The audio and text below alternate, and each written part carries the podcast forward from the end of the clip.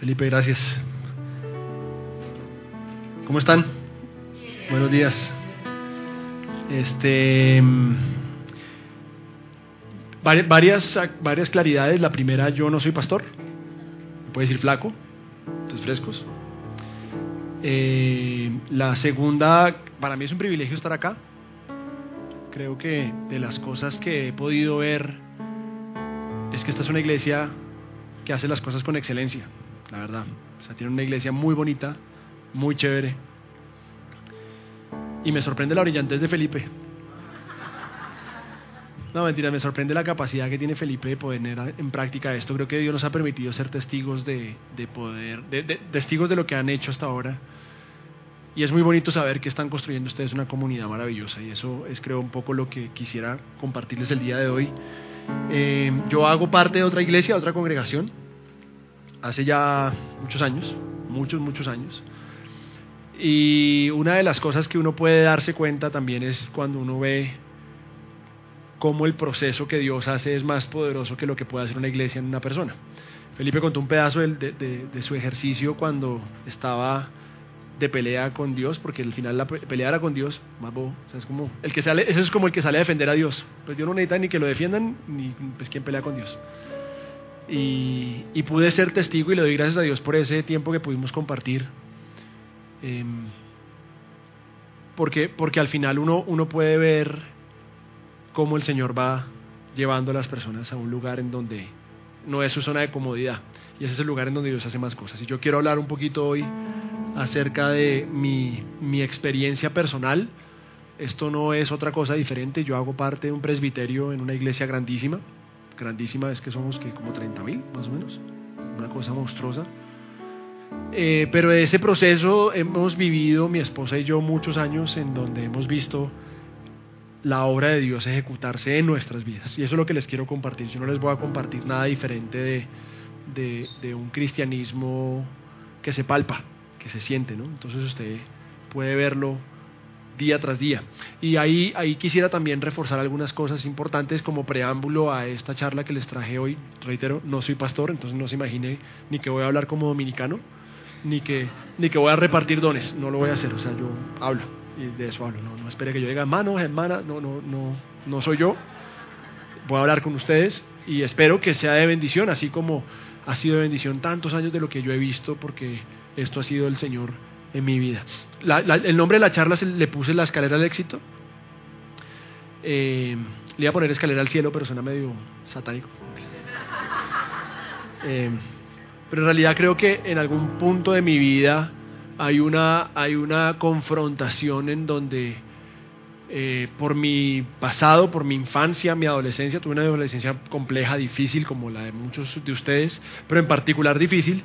Aquí vamos a hacer una carrera y un pulso a ver quién me gana, entonces vamos a ver si alguno de ustedes me, levanta la mano y me dice, pero, pero en ese proceso, en esa dificultad he podido aprender que Dios es fiel y que Dios ha sido bueno. Y en algún punto, hace un par de años o un poquito más, alguien me dijo, es que usted es un tipo muy exitoso.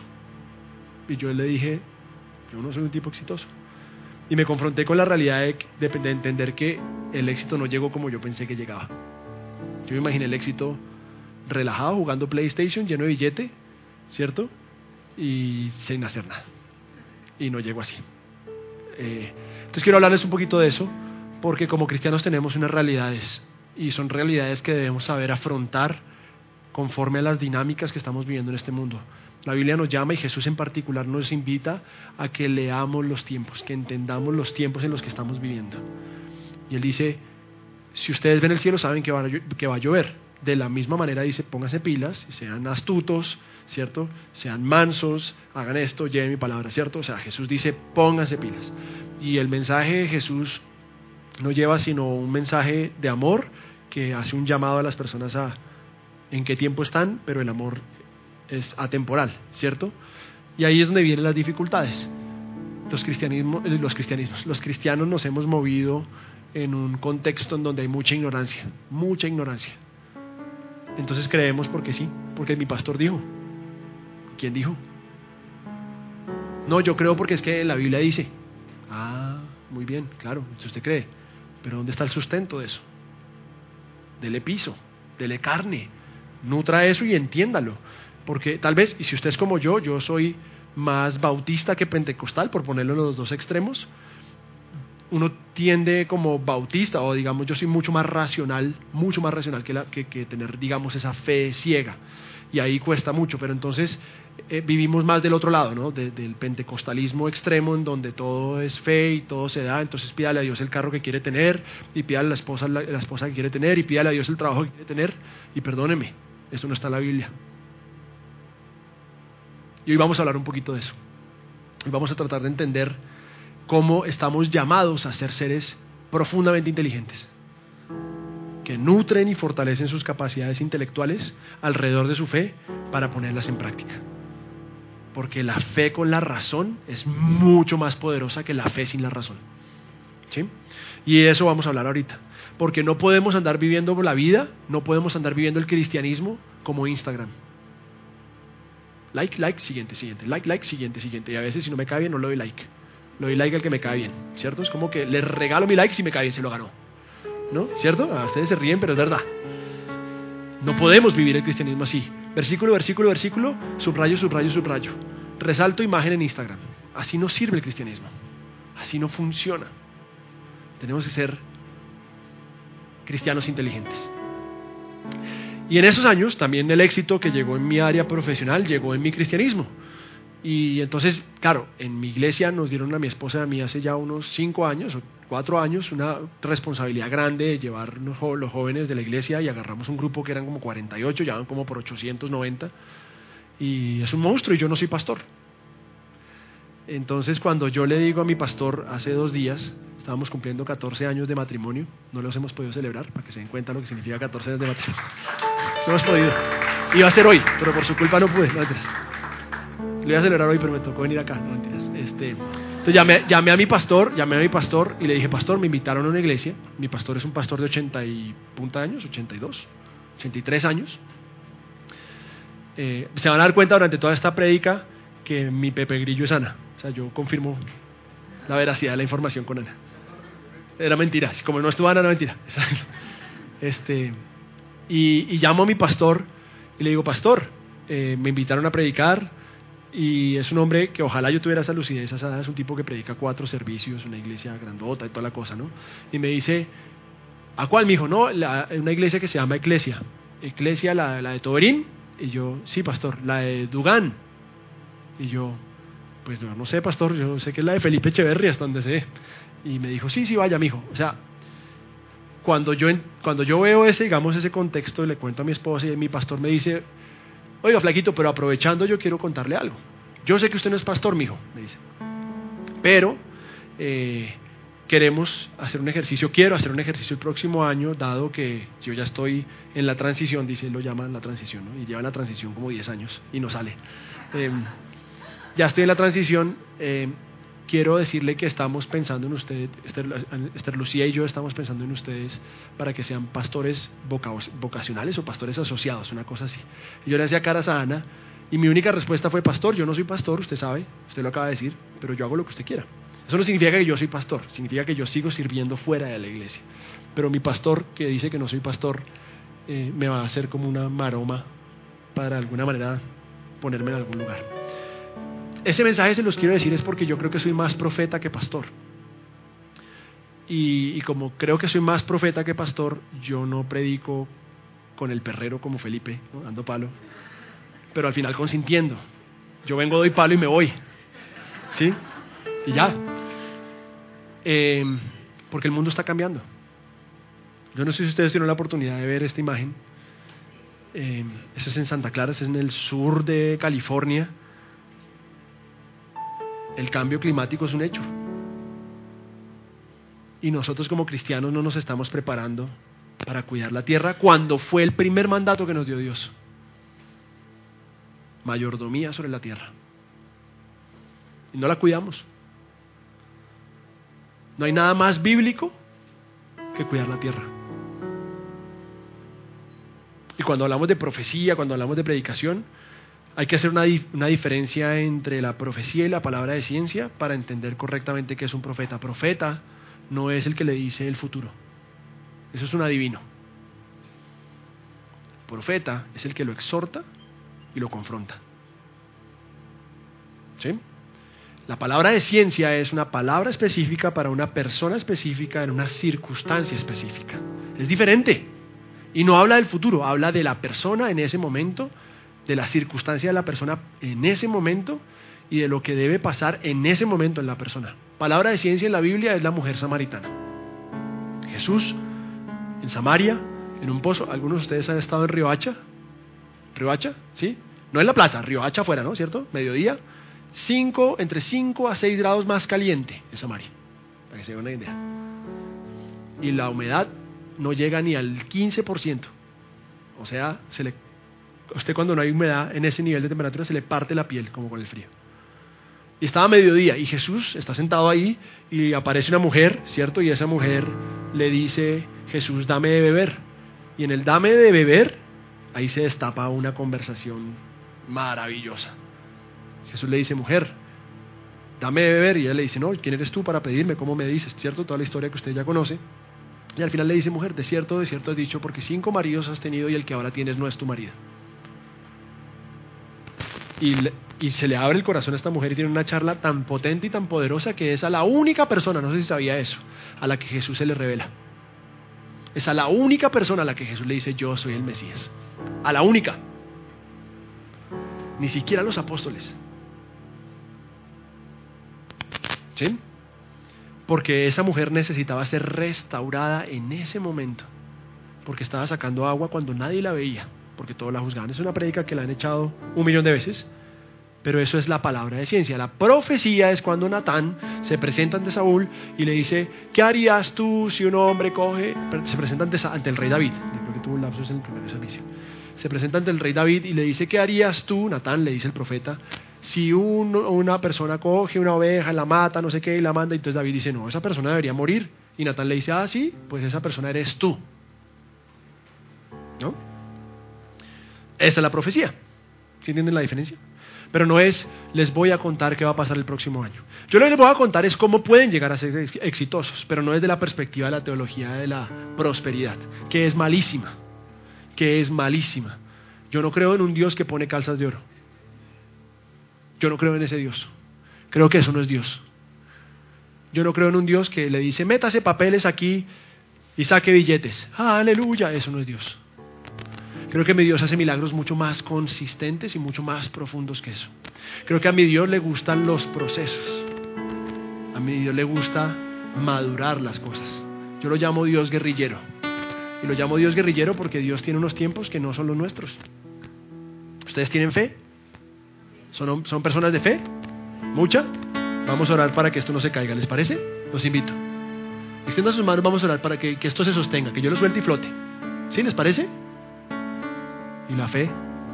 ¿Dónde está la fe? ¿No que tenían fe? ¿Oremos? ¿Sí? ¿No? ¿Saben cuál es la razón? Así a veces manejamos nuestra fe. ¿Qué pasa si lo suelto? Qué genios que son, ¿no? que si lo suelto se cae, ¿cierto? Claramente si se, se cae es porque hay una ley establecida, la gravedad y Dios la puso. Y está bien. Ah, no, pero aparece aquí un personaje que habla muy lindo y les dice, vamos a pensar que el Señor va a abrir puertas y tú vas atrás. Y entonces usted se va de acá diciendo, listo, va a abrir puertas y se acuesta. No, Señor, abre puertas.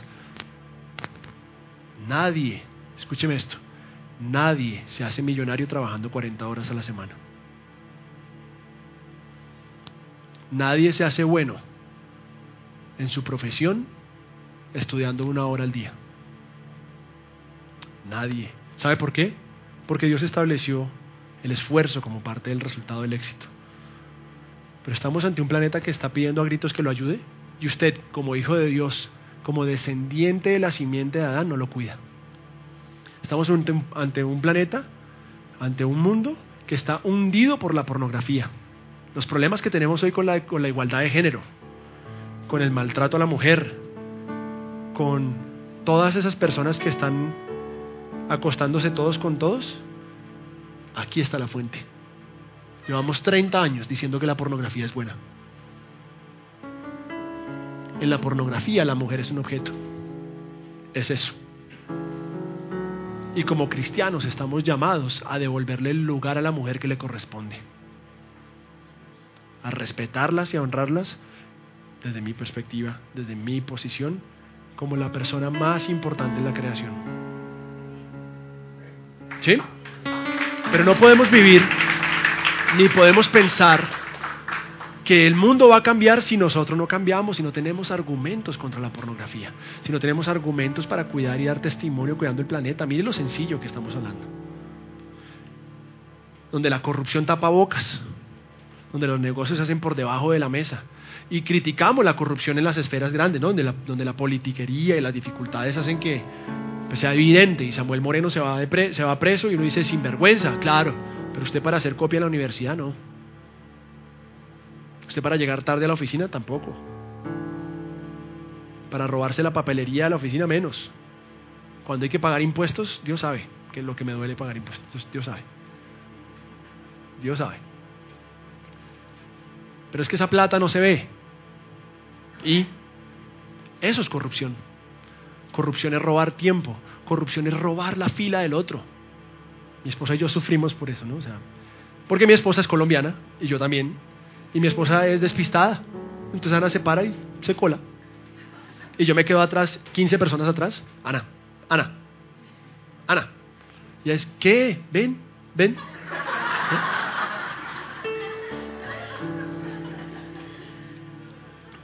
Y así somos los colombianos. Porque eso no es corrupción, eso es viveza, hijo. La corrupción la ponemos allá lejos, en los periódicos pero la traemos a la casa, no la traemos, ¿cierto? Mi hijo, mi hijo, diga que no estoy.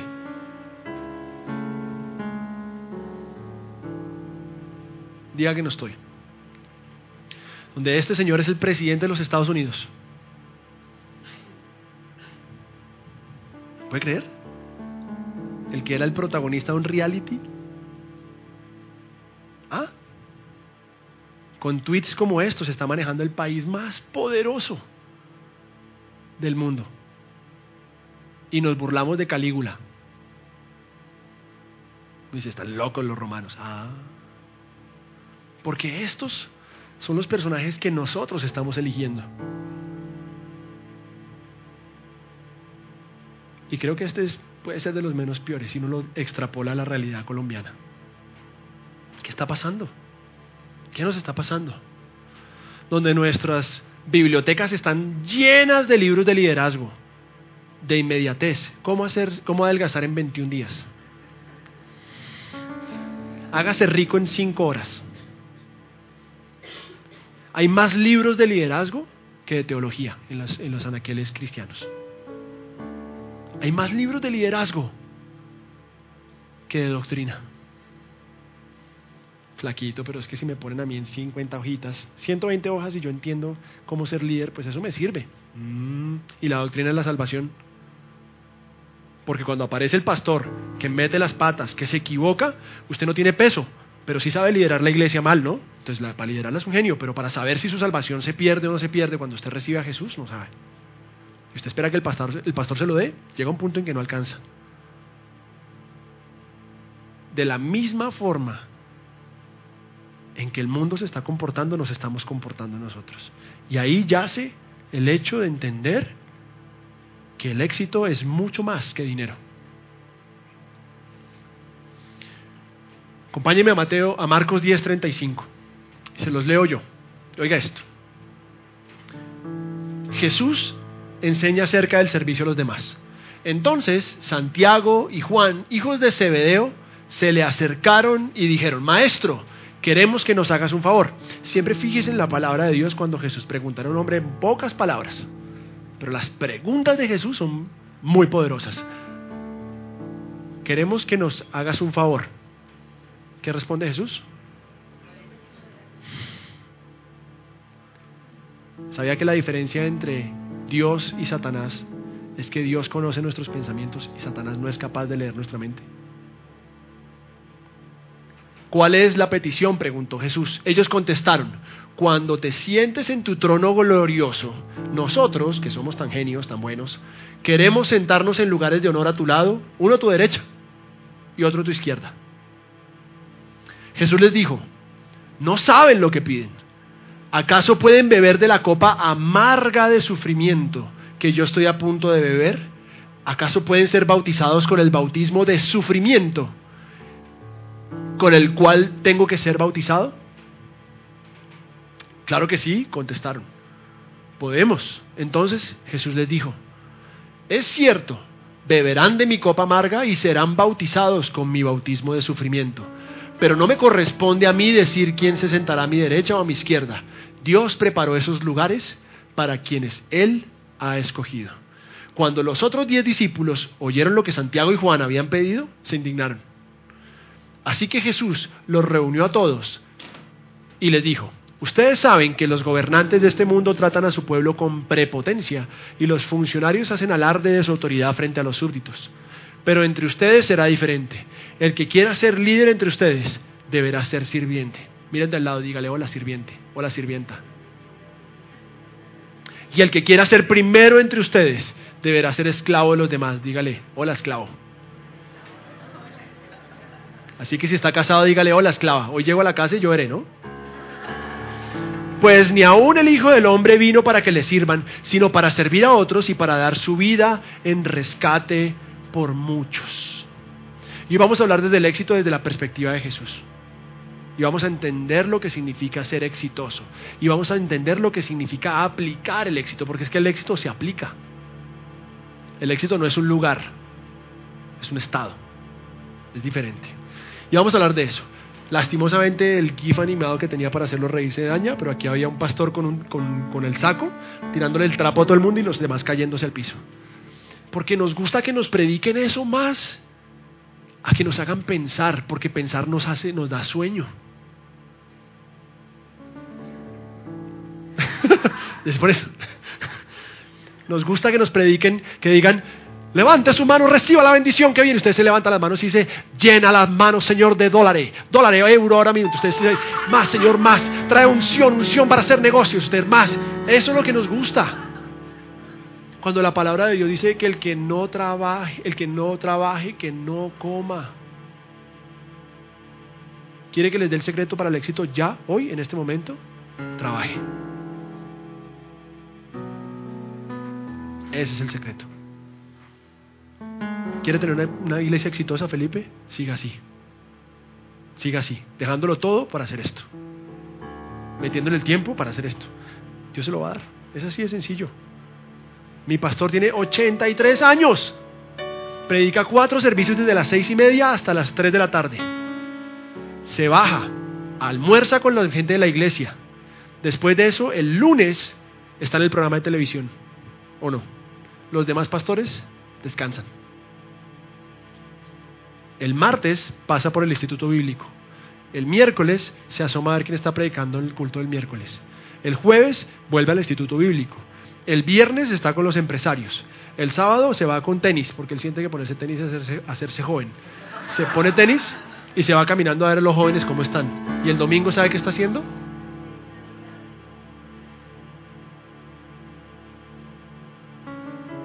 Póngalo en cualquier contexto de la vida.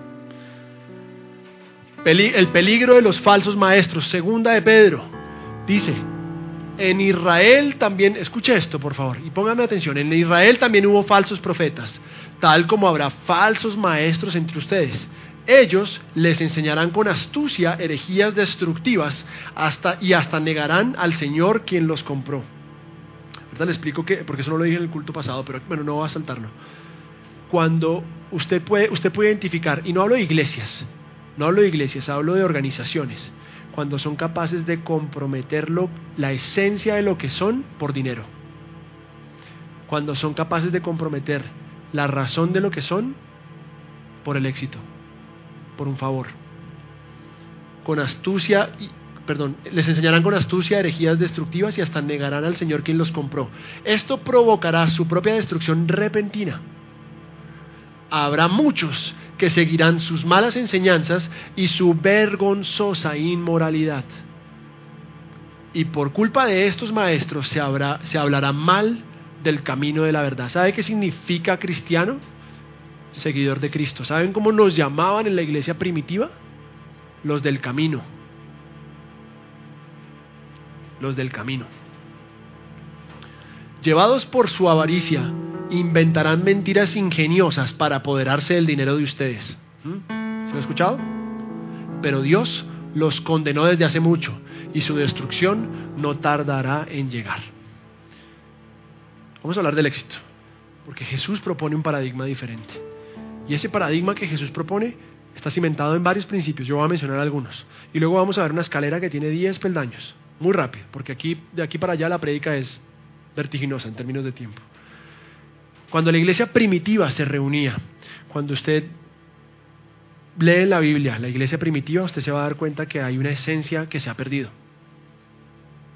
Y es la esencia de la responsabilidad que tenemos nosotros como hijos de Dios de transmitir un, mensaje que se ha transmitido verbalmente. Venimos de una herencia verbal donde prima la, la memoria. Pero ahora con el celular ni nos acordamos del versículo que leímos hace dos horas. Jesús dice que el éxito se consigue sufriendo como Él sufrió. Hay que sufrir. Cierre sus ojos y diga, Jesús, gracias por el sufrimiento. Gracias porque he llorado y porque me ha dolido llegar hasta acá. Yo te entrego hoy mis sufrimientos, mis esfuerzos. Te los pongo delante tuyo como una ofrenda para que tú me ayudes a salir adelante. Jesús dice que debemos sufrir para ser exitosos. Es necesario. También dice que debemos ser personas humildes, que no anden por la vida con prepotencia ni con alarde de autoridad. No hay nada más triste que usted pida consejo en una iglesia, pida consejería, busque su consejero y que venga Felipe a decirme, oiga Juan, ayúdeme porque no puedo dormir por las noches. Y yo tenga que decirle a Felipe, venga Felipe, le voy a contar cómo hice yo para dormir. Mire, yo me levanto todos los días a las 6 de la mañana y luego me acuesto a las... Usted tiene que acostarse a las 9 de la noche porque yo me acuesto a las 9 de la noche. Felipe me dice, pero venga, déjeme, primero, o sea, usted me está contando su experiencia, ¿acaso usted es igual que yo? Usted vive en las mismas dinámicas, vivimos en un escenario en donde yo tengo que hablar de mí, de lo que hemos hecho, de lo que yo soy, no escuchamos al otro. Usted puede que haya tenido beneficios y ventajas, pero por ahí no funciona. Es necesario ser humildes, sin prepotencia, sin alardes de lo que somos. ¿Le ha ido bien? Cállese. ¿Es mejor que el otro? Aprenda. Cuando le den la oportunidad, aporte. Pero no es aportar desde lo que usted es, de lo que usted ha hecho. Es aportar de lo que usted ya sabe, de donde ha pasado.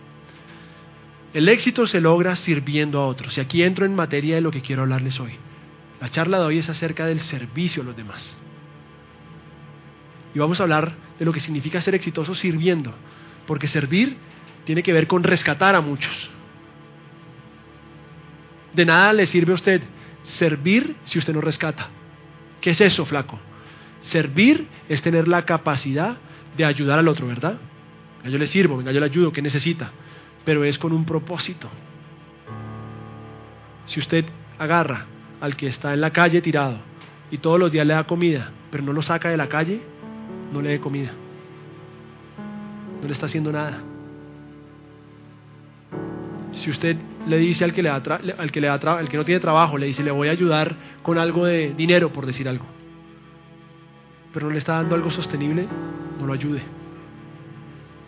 De la misma forma, cuando alguien tiene un problema emocional y está hundido en una depresión y usted no le presenta a Jesús, no, pero yo, yo, yo lo abrazo y, y oramos. Preséntele a Jesús. Confróntelo con la verdad de la palabra. Ay, que es que me siento incómodo. Ah, ¿de dónde viene? ¿Cuántos creen en Dios acá? ¿Sí creen en Dios? ¿Cuántos creen en Satanás acá?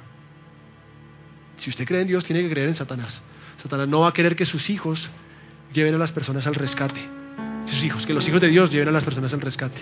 Satanás va a buscar es separarlo de ahí. ¿Me está siguiendo?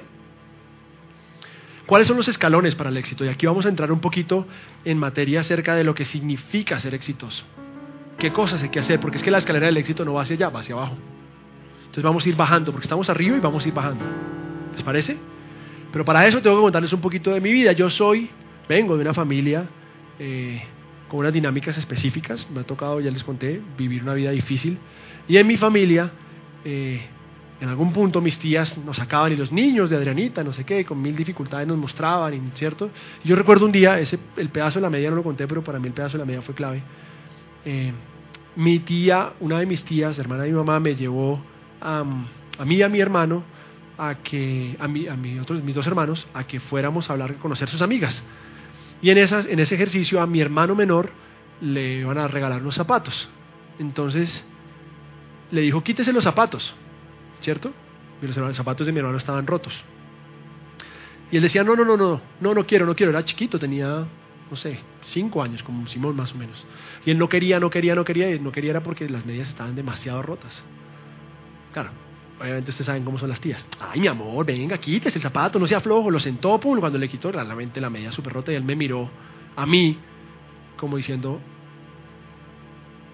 ayúdeme. La cara de todas mis amigas, las amigas de mi tía, ¿no?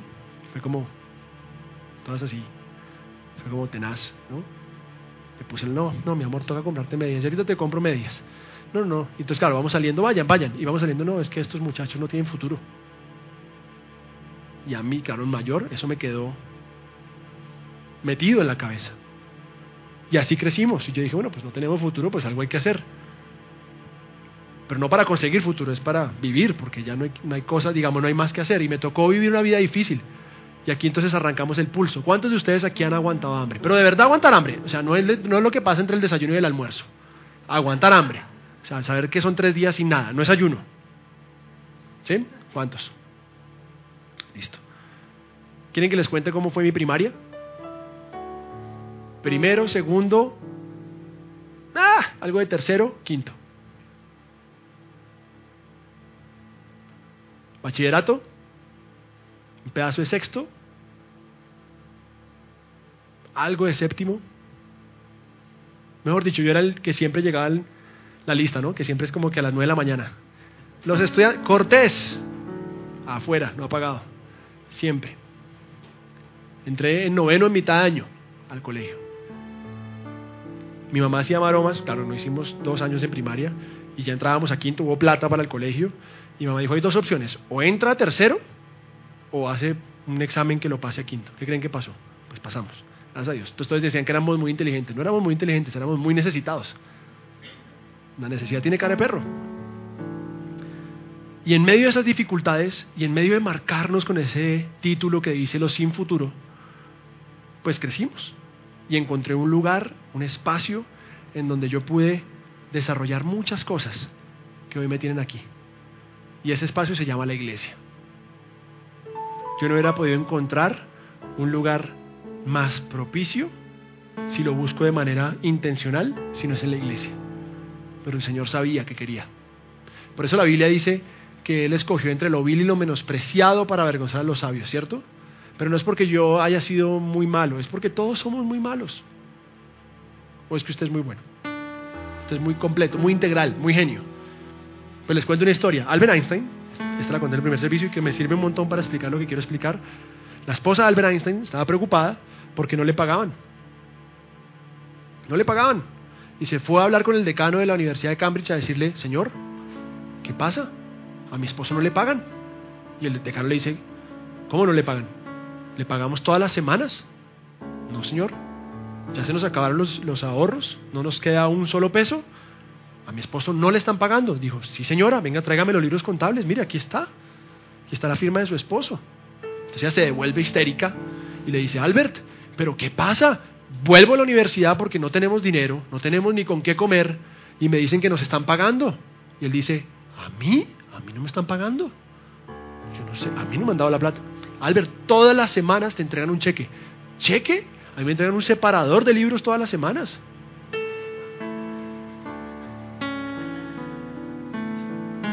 Qué genio, ¿no? La mente más brillante que ha existido sobre la tierra. Bruto. ¿O no? Bruto. Ah, muy genio para unas cosas, muy malo para otras. Porque eso es el ser humano. El ser humano es una obra de perfección en progreso. ¿Cierto? Como todos somos así, la palabra de Dios es muy apropiada porque es para el ser humano. Pero nos llenamos la boca en las iglesias diciendo es que de lo vil y lo menospreciado escogió el Señor. No, Señor, no de lo vil y lo menospreciado. Es que todos somos flojos solos. Y yo encontré un lugar maravilloso donde pude desarrollar eso. Y aquí les voy a contar algunas cosas que aprendí durante ya mis 18 años de servicio ininterrumpido al Señor. Que me permitieron a mí, como le digo, no es la universidad, no ha sido los trabajos, claramente Dios ha usado todo eso, no son las personas con las que he estado, ha sido la iglesia la que me ha permitido a mí poder estar en el lugar en que estoy hoy. En una posición, como dice el mundo, de éxito pero es una posición real desde lo que la iglesia me ha enseñado. Y se los quiero compartir para ver de aquí qué saca el Señor para ustedes. ¿Les parece? Primero, el primer escalón, comunidad. Somos más sólidos cuando pensamos en conjunto. La palabra de Dios dice que donde hay dos o más reunidos en su nombre, Él está ahí. Pero es una invitación a que nos movamos en comunidad. Es una invitación a que estemos andando en comunidad el primer paso para que usted vea el poder de la iglesia es en la comunidad. Voy caminando por la 53 con séptima y pasa un señor en un trupe rojo. Pipi, che, flaquis, ¿qué haces? Entonces era el que es mi papá, el, mi pastor. Subite, subite, ¿para dónde vas? Para la iglesia, Silva. Uh, pero vienes re lejos. Le digo, no, no, yo aquí, decía mentiras, no, yo aquí agarro un bus y llego. Yo iba caminando, no había plata. Subite, bueno, y, y che, flaquis, ¿y qué estás haciendo? Recién llegado. No, bien, aquí caminando, Silva, tranquilo. Ah, bueno, ¿y cómo están las cosas en tu casa? Obviamente.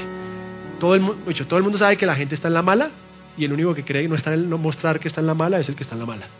¿no? Al final, él me dice, bueno, ¿y cómo están de mercado? Le dije, no, bien, flaco, mírame los ojos. Y lo mira a los ojos y me dice, ¿cómo están de mercado? Y dice, Silva, no, no tenemos para el mercado. Ok, ve al Ministerio de Misericordia, Amor y Servicio, al MAS, de mi iglesia, y ve y pides mercado. Yo le dije, ¿cómo? Y no se imagine que me dieron bienestarina y dos pedazos de panela. Me dieron el mercado. Era el mercado. Y comimos por años ahí. Comimos por años. El poder de la iglesia se ve ahí. Un kilo de amor. ¿No ven ahí? Ahí se ve el poder de la iglesia. Pero es que uno dice, no, es que tengo que salir. No, es que el indigente no tiene un peso. El indigente no tiene un peso. Tal vez el que está al lado suyo no tiene, se vino sin desayunar le van a cortar la luz mañana. ¿Quiere, si necesitan que le reconecte, yo le reconecto todo. La luz, el gas, el agua, el teléfono, el internet no sé, pero lo puedo hacer. Le pongo el DirecTV, lo que necesite. El poder de la comunidad. La iglesia no es solo poderosa porque ora junta, sino porque se ayuda junta. Lo siguiente, el desarrollo personal. No existe un mayor proceso de crecimiento en su vida que cuando usted trabaja en una comunidad, cuando usted hace un ejercicio de servicio al otro. Usted desarrolla talentos que no sabía que tenía. Tengo una amiga, hace muchos años, la Mona, que no cantaba. Y en la iglesia faltaban cantantes. Y la Mona dijo, no, pues yo le hago. Ella dice, no cantaba. La Mona hoy es cantante profesional vive en Armenia con su esposo y su hijo.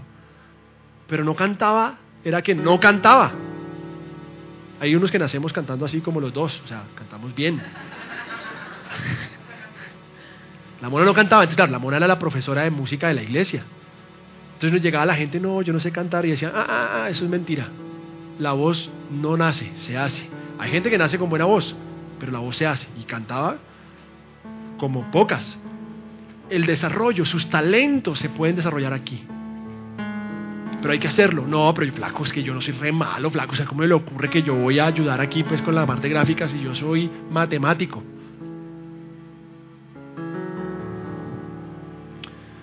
La igualdad y el respeto. Yo me formé, fui criado en una iglesia de gente gomela. Mi esposa es regomela, así como el pastor Felipe. Ustedes son regomelas, lo siento. Así ustedes digan que no. No hay nadie más gomelo que el que dice que no es gomelo. bien. Gente regomela. Y me trataron como uno más. El tema es que yo tenía muchas, muchos, muchas cosas de dolor, muchas cosas dañadas. Mis amigos, que soy pastor aquí en Bogotá, tenían una camioneta roja y nos embutíamos todos ahí, ¿no? Salíamos de Timoteo, de los jóvenes, salíamos en la camioneta roja. Bueno, flaco, lo llevamos y yo, sí, sí, sí, sí, sí. Yo buscaba la zona más bonita de mi barrio y me pegaba una caminada por unas calles. Déjeme aquí, pero seguro. Sí, sí, sí, ¿te acuerdas? Sí, sí, sí, yo aquí, fresco, fresco, fresco. Y yo bajaba, me ponía las llaves así como puñal, a ver quién me daba. ¿No? Y bajaste. Uno se pone las llaves, se han hecho la las llaves. El que ha hecho la de las llaves sabe que ha caminado en la calle de noche. ¿Sí o no? Me ponía las llaves así, a ver quién se venía yo con las llaves aquí, con los chuzos, a ver qué. Me trataron como uno igual. Porque acá, en la iglesia, somos iguales. Porque ante los ojos de Dios somos iguales.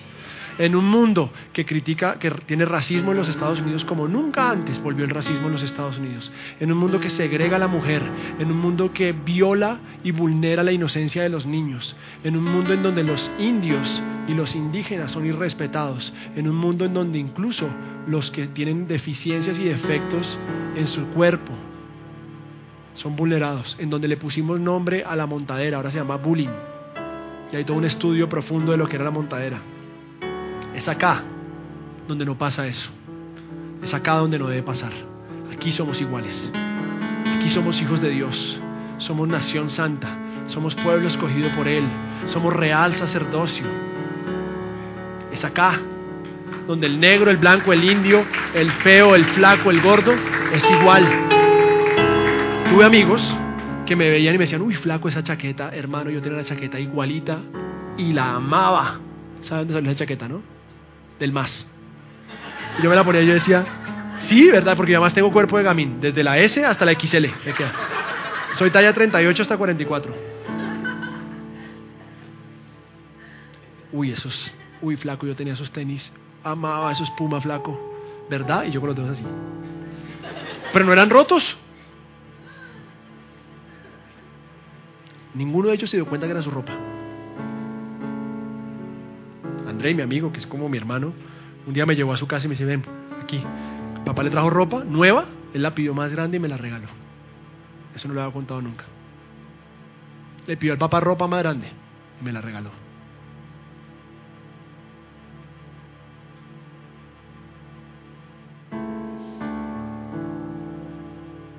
El tema es que cuando uno, cuando uno viene de una situación difícil, a uno le duele.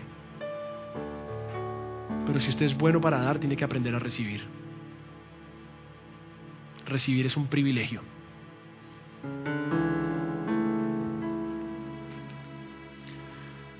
Servir es un ejercicio iterativo e incremental. El ejercicio del servicio es persistente, es permanente, es progresivo. Cada vez tiene que servir más y más, más y más.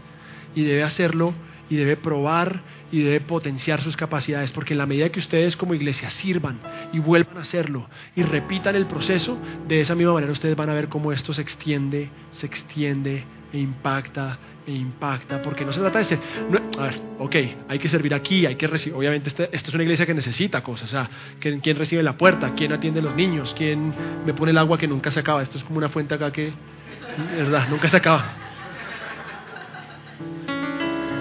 Em,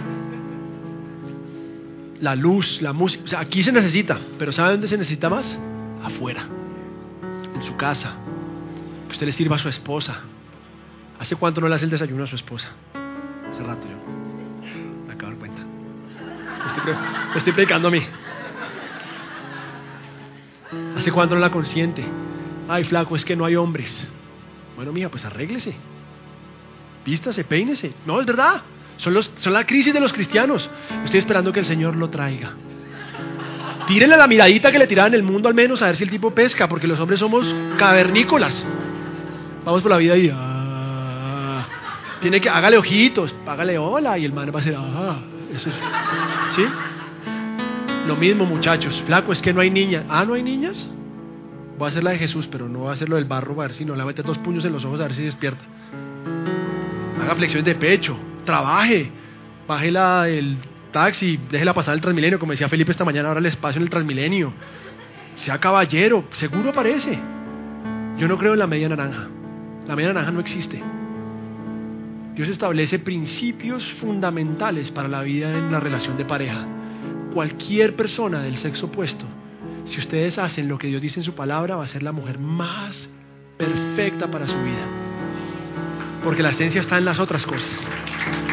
Pero es necesario movernos. Por eso es necesario probar, no estoy diciendo que salgan a probar con este, con este, con este, no, no, no. No, estoy diciendo es que abran los espacios en donde pueden colaborar y cruzar un ejercicio de servicio, servir en su trabajo. Deje de pensar que a usted le pagan por hacer lo que hace, a usted le pagan es por impactar las vidas y porque este país necesita gente como usted. Trascienda, dele valor a lo que usted hace. De lo contrario, así sea pegar estampitas hasta hacer domicilios de Rappi, hasta dirigir, no sé, un banco. Si usted no le da valor, no lo va a lograr. Una de las cosas que me enseñó el servicio a mí en la iglesia tantos años es entender que no importa lo más insignificante, Dios lo ve. ¿Te acuerdas que yo grababa los cassettes en la iglesia? Y yo era el que, ojo, yo era el que grababa los cassettes de la iglesia. Buenos días, permiso, a ver una fila aquí. Mi señora, no, no, no, no, no me dé más plata, porque había unas viejitas que me amaban y eran flaquito, flaquito, y me llenaban los bolsillos de plata. Las viejas con billete flaquito, flaquito, ¿no? Dice, no, no me dé más plata, usted hágase acá, espérese aquí un momentico, la predica va a salir en 10 minutos, vamos aquí, están muy aburridos, cantemos una alabanza y los dejaba cantando unas alabanzas y yo me iba Y repartíamos cassettes y rompíamos récords y le decía, muchachos, tenemos hoy que romper el récord y poníamos un récord. O sea, me la tomé en serio. Me la tomé en serio y aún me la tomo en serio. Para predicarles a ustedes, doy lo mismo que para predicarle a los 800 que les predico, o a los 10.000, o para predicarle al que está al lado. El tema es que nosotros tendemos a ser inmediatistas. Entonces, como no tengo sino 100 seguidores en Instagram, soy un pobre muerto. Usted no sabe lo que está haciendo si usted tiene la capacidad de manejar bien eso. Flaco, soy un simple analista junior nivel 3, No importa. Si usted no aplica un ejercicio iterativo incremental de hacerlo con excelencia, no lo va a lograr hacer. Soy un simple músico de una iglesia chiquita. Ah, bueno, ok. Pregúntele eso a Alex Campos cuando hace 20 años arrancó Amistad Cristiana. ¿Sabe qué es Amistad Cristiana? El lugar de su presencia.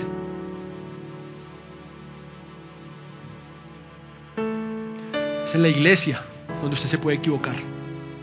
Es aquí. ¿Qué pasa si usted se equivoca en el trabajo? Lo echan. Si usted se equivoca con sus hijos, Imagínense el impacto. En la iglesia se puede equivocar. Yo veo los muchachos de la iglesia, ya muchachos, son unos viejos, ya estoy viejo, y uno los ve y qué moda, no, flaco, feliz, no sé qué, terminé mi maestría, no sé qué estoy haciendo, y uno digo, es como, wow, un man que es, trabaja, es asesor del Banco Interamericano de Desarrollo, otro que ahora es vicepresidente de una empresa gigante y sale por CNN dinero, y unos, ciertos son unos manes que uno dice, soy un pobre muerto. Pero, y además lo digo, Señor, es tu misericordia, porque con esos chinos probamos todo lo que no se debía hacer en una iglesia, lo hicimos. Ahí están vivos. Porque es que el Señor es el que se encarga. Pruebe, coja sus talentos, lo que no sabe cómo, aquí le busque a, sus pastores y dígales, venga, ¿qué hay que hacer? Pues, ¿qué voy a ver? ¿Qué es que estoy que me sirvo? Soy un desastre para el Excel, entonces venga, yo le ayudo con el Excel. Entonces le lleva los números en Excel. Y usted, pastor, ore por ese Excel para ver si Dios hace algo. ¿Sí? Pero no es el lugar, es en la iglesia. Kaizen, los japoneses lo llaman al proceso, llaman Kaizen al proceso de la mejora continua. Siempre hay una mejor manera de hacer las cosas. Hace 50 años, ¿saben cuánto estaba el récord de los 100 metros planos? 12 segundos 50 centésimas. Pregúntele a Usain Bolt. Pregúntele a Usain Bolt. ¿Mm? Decían que en 10 años el hombre iba a llegar a su límite y aparece un negro que tiene las piernas desde aquí hasta abajo, que corre más que un quemado, y ahí estamos. Y se puede hacer mejor. Siempre lo podemos hacer mejor. Pero somos inmediatistas, somos cortoplacistas.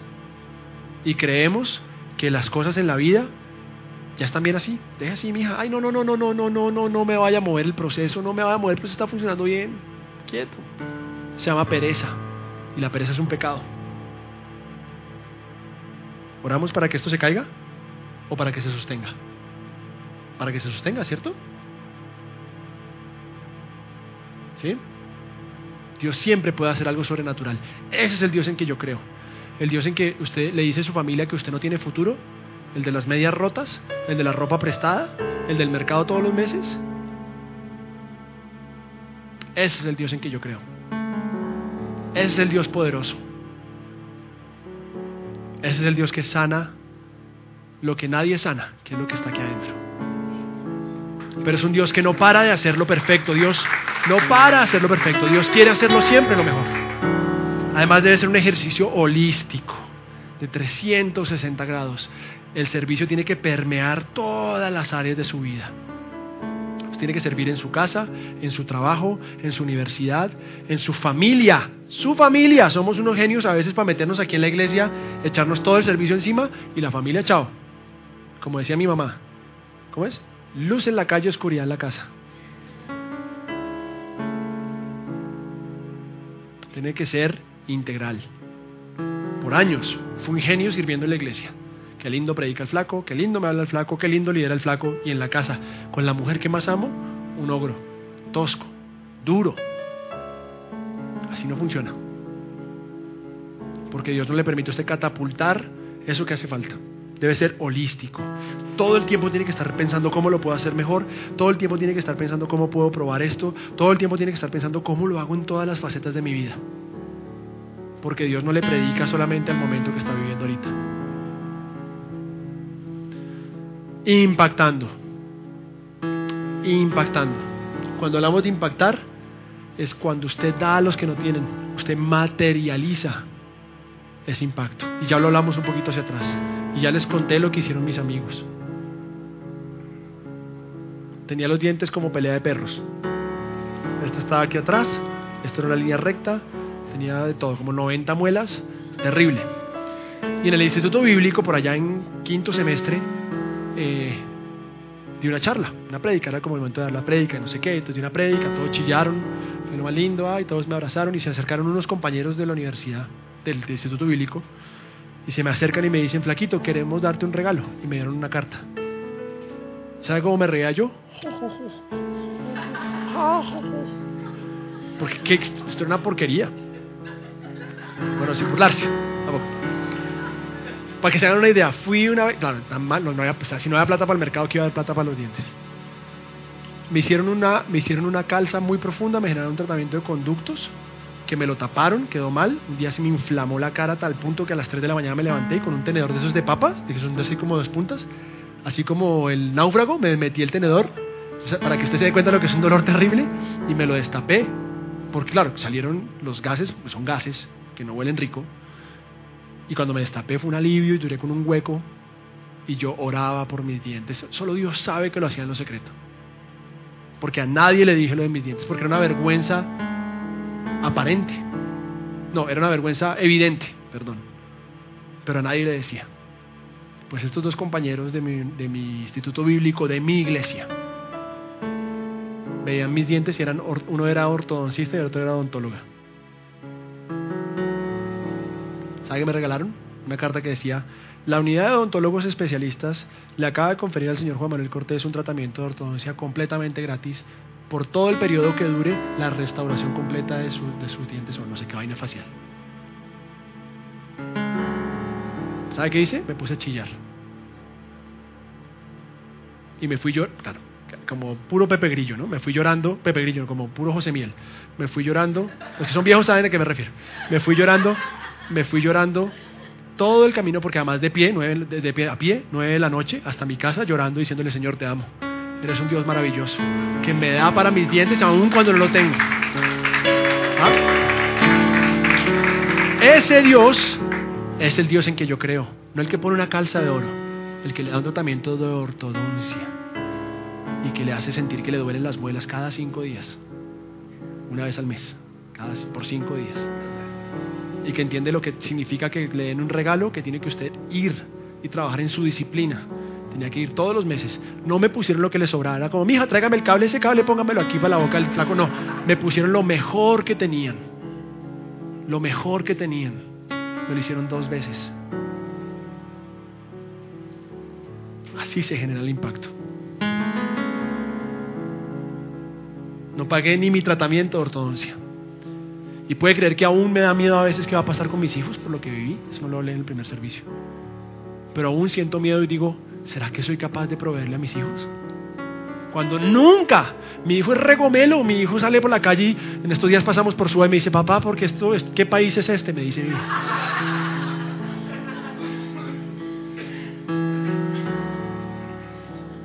El man cree que pues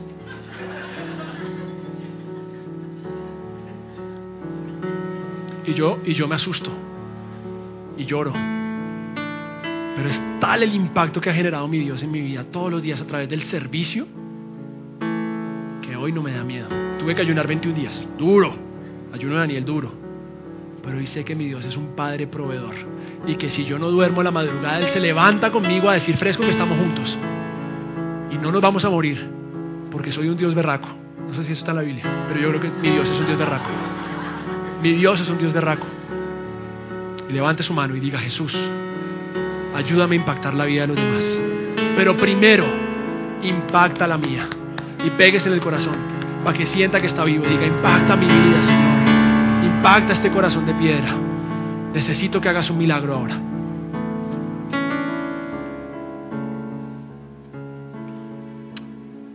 El noveno escalón es con gozo y plenitud.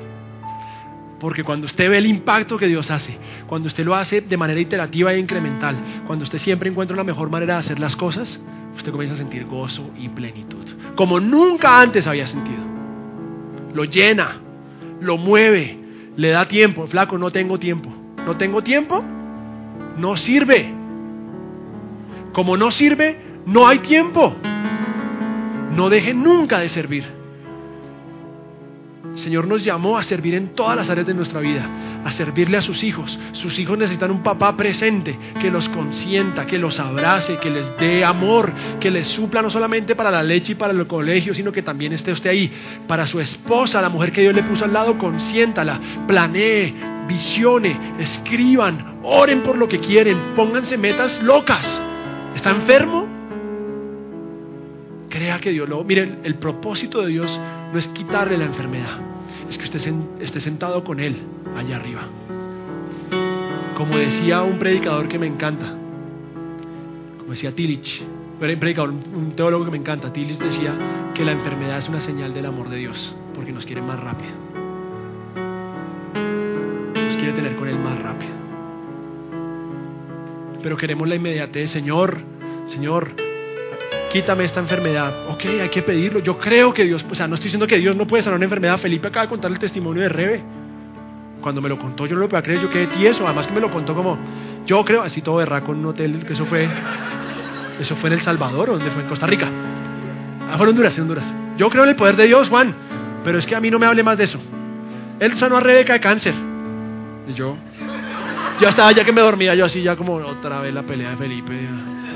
Señor, Decía, yo, yo oraba, mi oración era, Señor, ilumínalo o elimínalo.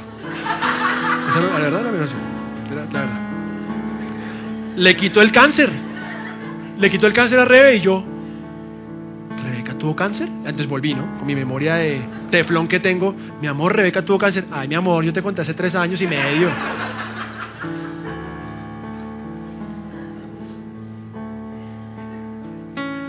Perdóneme. A mi hijo le está doliendo la cabeza, tiene cuatro años. A los niños no le duele la cabeza. No sé qué tenga. No me quiero imaginar lo que es tener un hijo con cáncer. Prefiero que me dé a mí 200 cánceres encima y no que le dé a uno de mis hijos o a mi esposa. Ese es, un Dios poderoso. ¿Pero por qué lo hace? Para que este man se pueda parar aquí, para que Rebe pueda ver el poder de Dios, aunque mañana no sé, ojalá no pase Rebe, no pase aunque mañana no quiera ver a Dios nunca más, Rebeca, estás marcada toda la vida. Estás marcada toda la vida. Pero eso es lo que Dios quiere hacer, ¿me entienden? Porque al final de eso se trata. Al final de eso se trata. El gozo y la plenitud está ahí, no en la plata a manos llenas. En el momento que usted tenga tiempo de sobra, Dios no está orando en su vida. Y finalmente solidez. Somos más fuertes cuando estamos juntos porque somos uno. Jesús oró por algo por la iglesia. ¿Se acuerda por qué oró? Por la unidad. Jesús oró para que fuéramos uno con Él, así como Él es uno con el Padre. Pero no somos uno, porque quiero ayudar al que me cae bien. Al lado suyo puede haber gente que lo necesita hay que movernos a ayudar. Hay que pensar que hay que hacer. Levántese todos los días, ¿cómo ayudo? ¿Cómo doy más? ¿Cómo impacto más? Porque así somos más sólidos. La iglesia cristiana hoy carece de una solidez que asusta. Y no hablo, y no hablo de que el pastor de la iglesia de no sé qué se junte con el pastor de la iglesia. No, no, no, no, no, no, no, no, no, no. yo no hablo de eso. Yo no hablo de eso. Yo no hablo de eso. Hablo de la solidez que genera el trabajar juntos. ¿O usted cree que mi familia hubiera podido comer por años si no hubiera existido una comunidad que dio sus diezmos y sus ofrendas para comprar mercados para mi casa?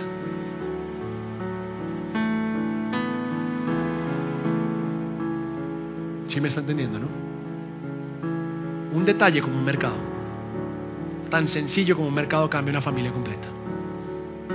Pero viene a través del servicio. Y eso no lo hacemos nosotros aquí. Y vamos a hablar de esto.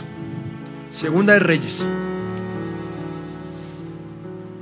Capítulo 4, versículo 1 dice, se lo leo acá, la viuda de un miembro de la comunidad de los profetas le suplicó a Eliseo, mi esposo, su servidor ha muerto y usted sabe que él era fiel, perdón, que él era fiel al Señor. Ahora resulta que el hombre con quien estamos endeudados ha venido para llevarse mis dos hijos como esclavos. ¿Y qué puedo hacer por ti? Le preguntó Eliseo. Dime, ¿qué tienes en casa? ¿Sí cuál la actitud de Eliseo? Lo primero es, ¿cómo te puedo servir? Viene una mujer de un colega desesperada y le dice, me van a embargar los hijos. A mí me embargaron dos veces, tres veces me los embargaron. ¿Algunos los han embargado? Yo los ampare.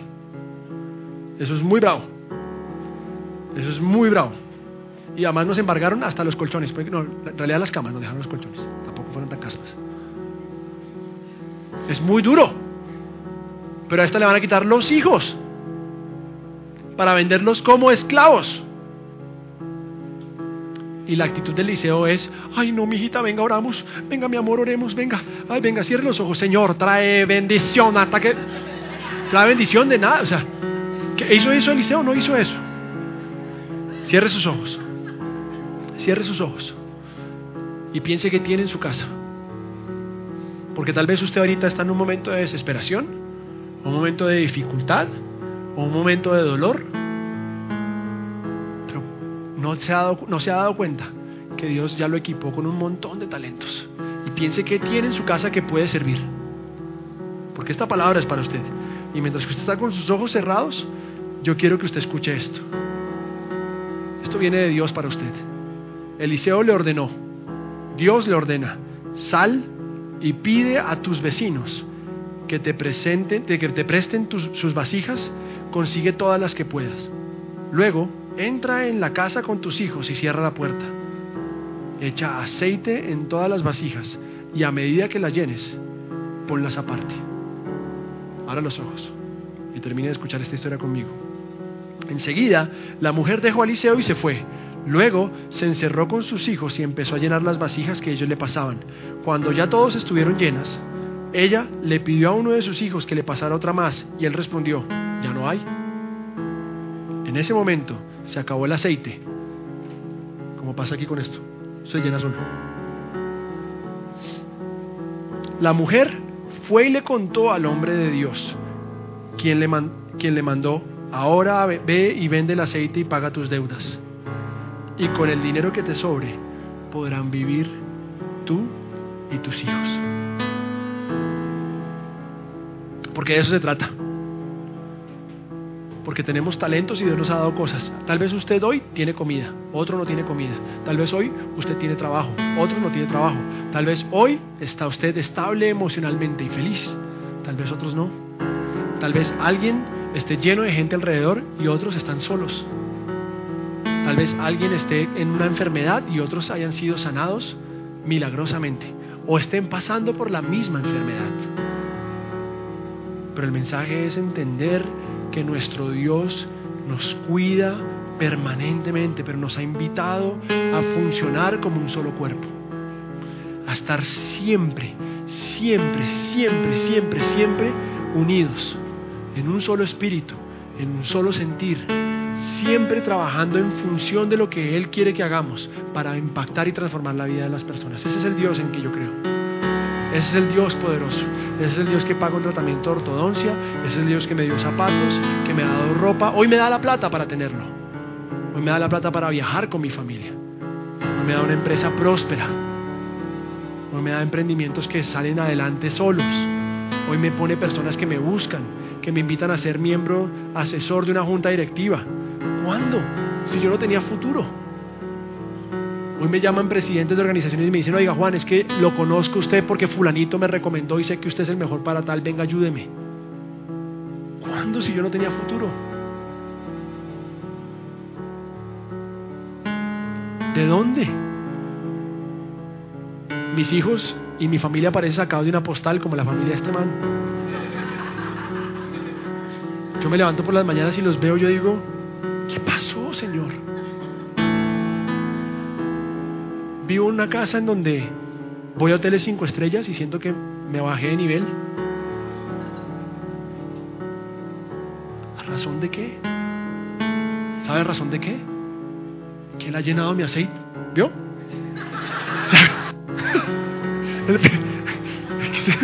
¿A qué horas este man llena? es como... Eliseo le va a poner. Impresionante, parece ninja. El Señor va a llenar nuestras vasijas con aceite. ¿Sabe qué es el aceite? Es la unción.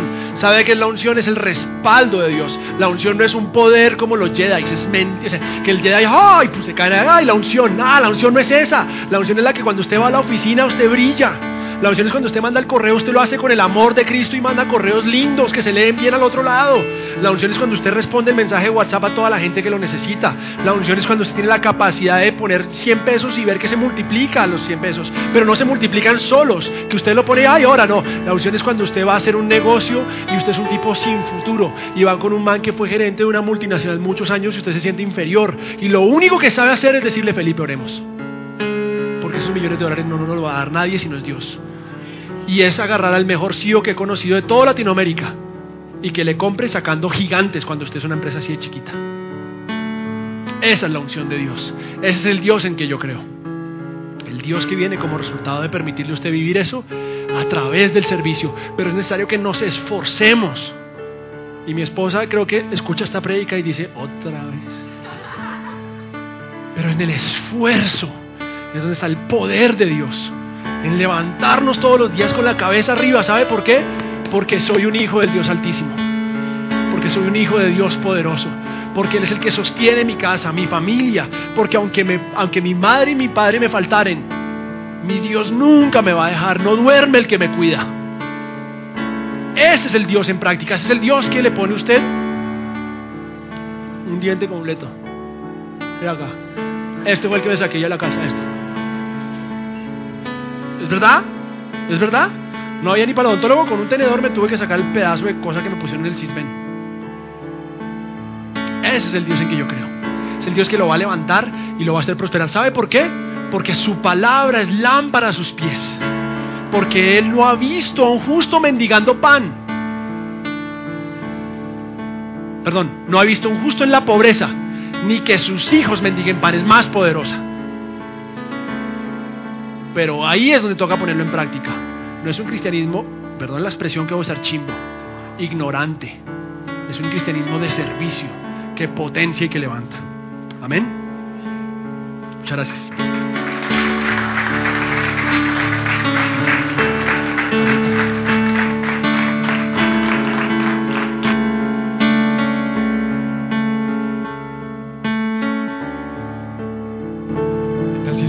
Para terminar.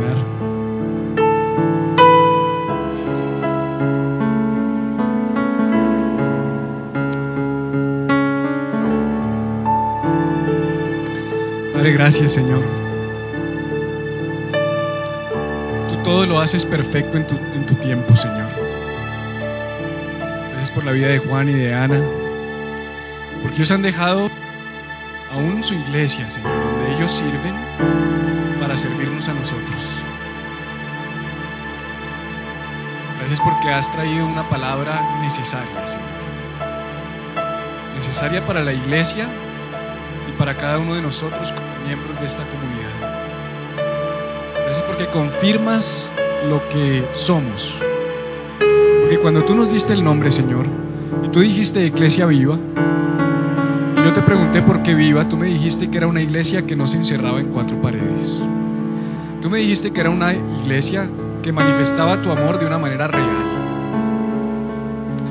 Gracias Señor porque podemos ver ejemplos claros de cómo implementar ese gran mandamiento que tú dejaste. Es que ser cristiano no es difícil, Señor. Es sencillo. Si nos dejamos guiar por ti y nos relacionamos contigo, vamos a poder amar a otros como tú los amas.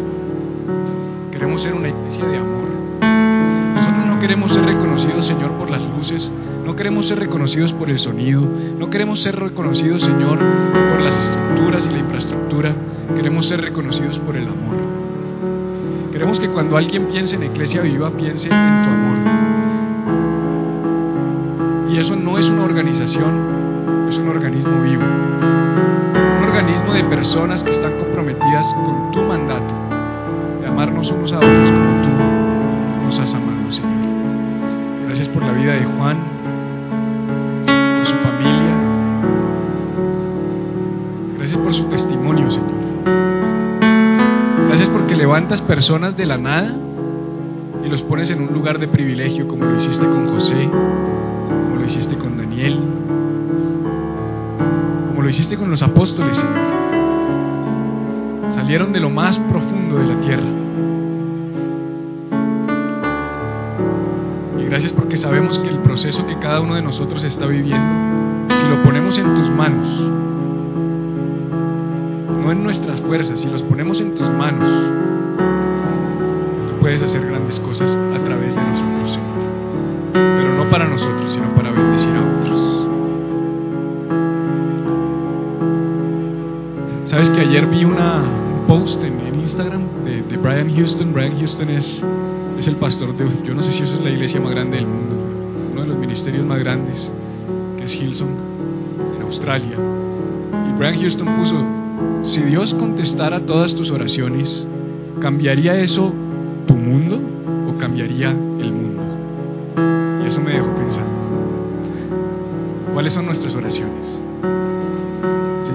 Bendíceme, lléname, cámbiame, transfórmame.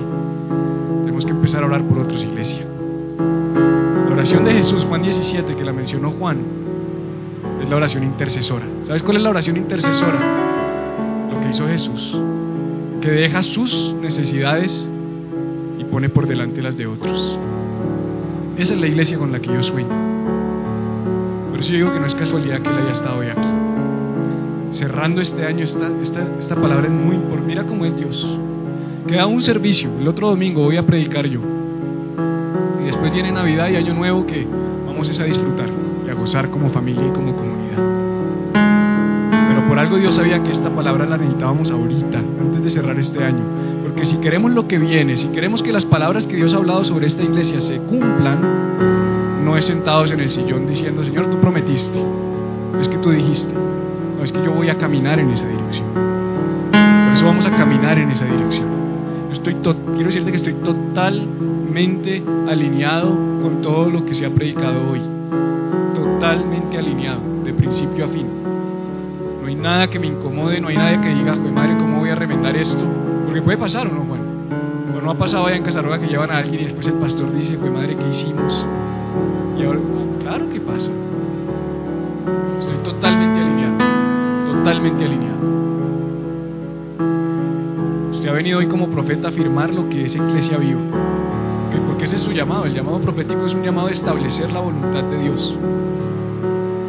Así que, ¿qué tal si extiende su mano hacia ellos y los bendecimos? Padre, bendice esta familia. Yo te pido, Señor, que los planes que tienes con ellos, Señor, no sean uh, interrumpidos por nadie. Yo te pido que nadie pueda detener lo que tú has llamado a esta familia a hacer.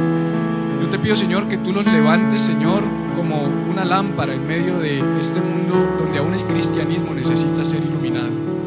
Yo te pido que ese mensaje que tú has puesto en sus corazones y el testimonio que tú has puesto en sus vidas pueda ser conocido por muchos. Yo te pido, Señor, que Dios nos encierre en una iglesia local, sino que tú nos lleves a bendecir al cuerpo de Cristo.